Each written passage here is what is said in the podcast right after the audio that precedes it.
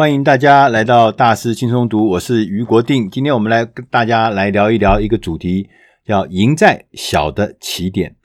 我们都知道，大家要做大事业，要做成功的事业，所以我们觉得起手要高，眼界要大，做事情要手笔要大。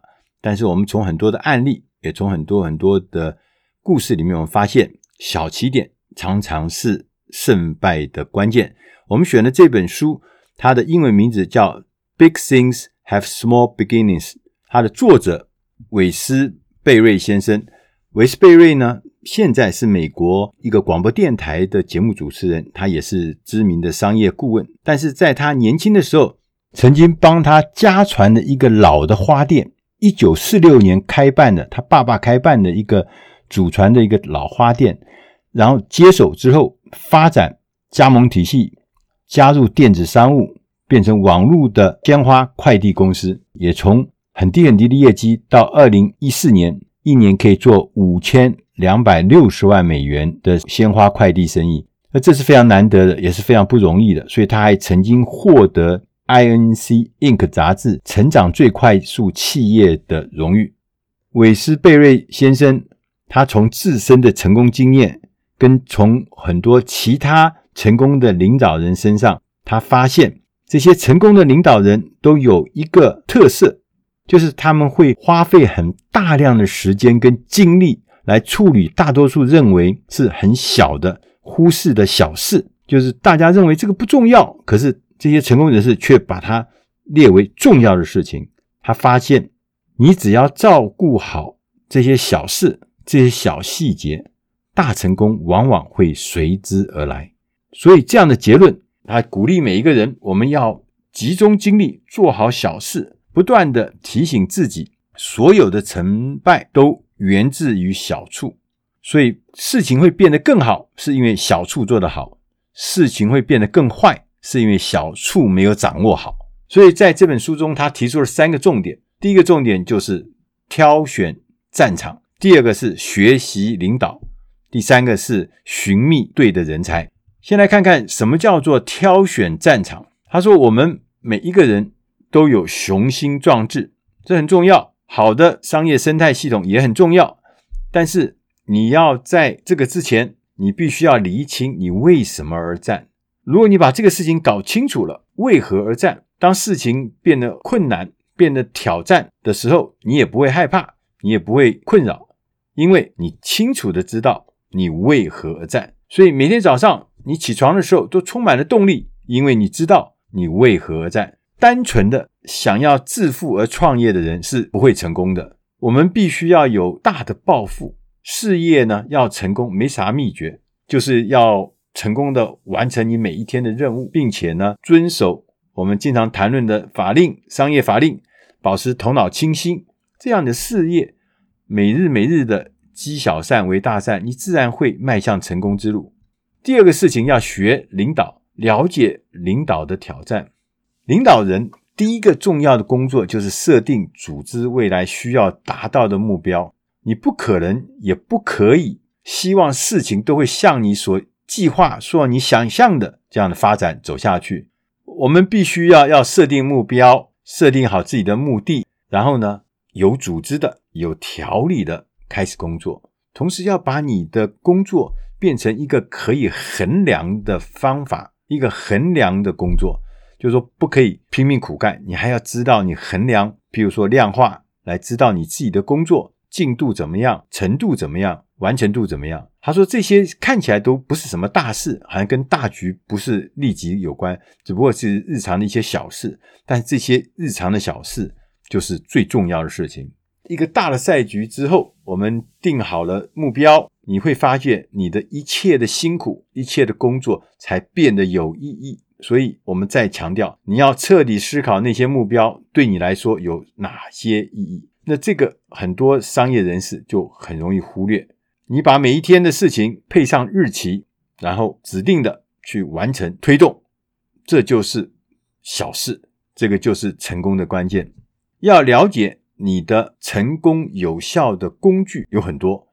譬如说，你要领悟昨天有效的方法，明天不一定有效，甚至今天都不一定有效。所以你必须要不断的学习跟适应。他就举自己的例子，他的鲜花快递公司能够大大的成功，就是因为他意识到网络会改变整个情势，而且呢，他觉得网络呢必须要融入到他自己公司的商业模式，所以他很早就推出了网络鲜花快递的服务。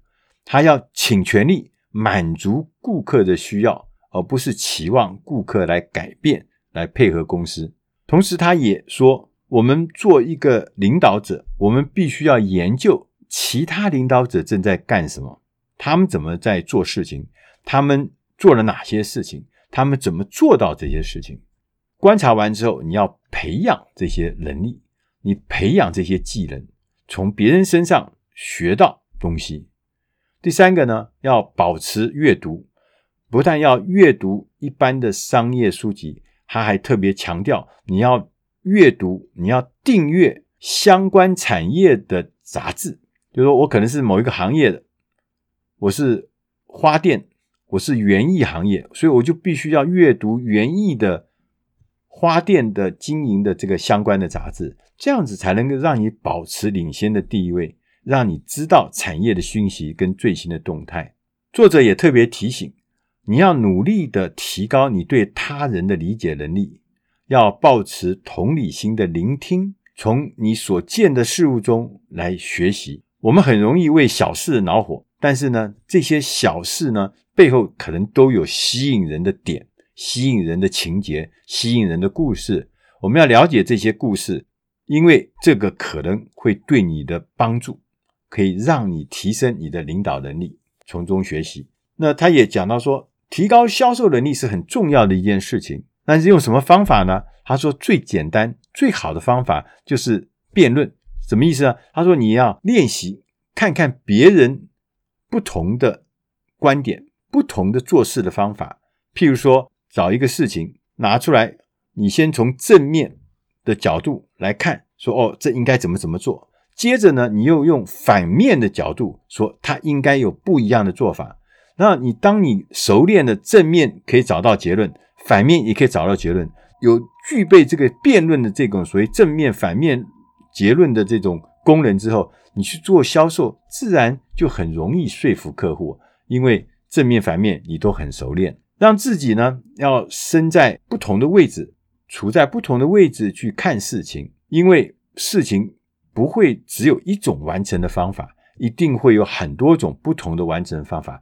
如果你死命的只用一种方法，就一个位置去看事情，你是不是觉得你的机会就变小了？所以，任何事情我们永远不要只有一种做法，都要用不同角度找到不同的方法。同时，我们要建立员工对你的信任，这是很重要的事情。很多的企业员工跟公司之间没有信任。大家就来朝九晚五，就来做做而已。这样的组织是不可以去成就大事业的。所以要寻找方法，建立员工对你的信任，这是一件重要的事情。同时，也要切记，不要对属下的过错耿耿于怀。每个人都会犯错的，我们不小心犯错，要承认这个错误，然后继续前进。要鼓励属下用这样的方法来面对错误，让员工也知道。老板、领导人对他的学习进步是充满了信心。当你员工表现好的时候，你要切记要不吝啬的称赞他，在公共的场合称赞他，同时要以适当的方式给他有意义的奖励。第三个重要呢是找人才，在茫茫人海中要找到人才是很不容易的。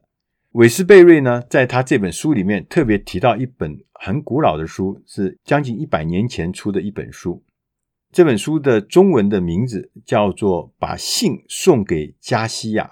这本书在一八九九年就写的，他是写一个军人，他受到了美国总统的命令，在美国跟西班牙战争、美西战争的时候，送一封信到古巴。去给古巴当时的一个反抗军的领袖叫加西亚将军。加西亚将军呢，要跟美国呢联手起来对抗西班牙。可是问题来了，没有人知道加西亚在哪，他躲在古巴的丛林里面，根本不知道他躲在哪里，怎么送信给他呢？当时有一个陆军的中尉叫做安德鲁·罗文，安德鲁·罗文呢，受到总统的命令，拿着这个信，二话不说，就一个人就进入了古巴丛林里面。他根本不知道这个将军加西亚在哪里，他也不知道这路怎么走，他完全不知道。但他只知道一件事情：我要使命必达，我要完成上级的托付，而且立刻行动，全心全意完成任务。最后，他完成了任务，不但完成了任务，他还拿到了那个回信，送回了美国。那这样子的一个有专注力、有毅力、有解决问题能力的，而且遵从命令的人才，就是我们要的。因为这样的人才是可以让我们成功，让我们完成任务。一家公司能否成功的找到像罗文中尉这样子的人才，是取决于我们的企业主、我们的主管是不是认真的搜寻、全神的戒备搜寻这样的人才。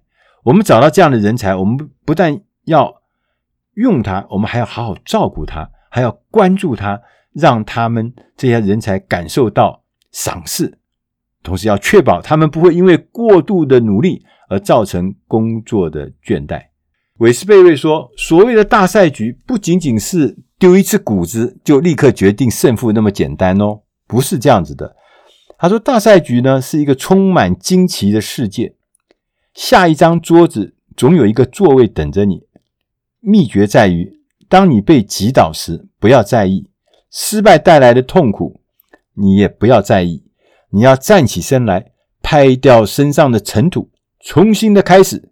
至少对我而言。”一次又一次的振作起来所需要的力量、勇气跟毅力，是因为我来自拥有一个好的家庭跟好的支持团体，这是绝对的关键。以上的内容是出自大师轻松读第七百二十期《赢在小起点》，希望内容对你有帮助。谢谢大家，再会。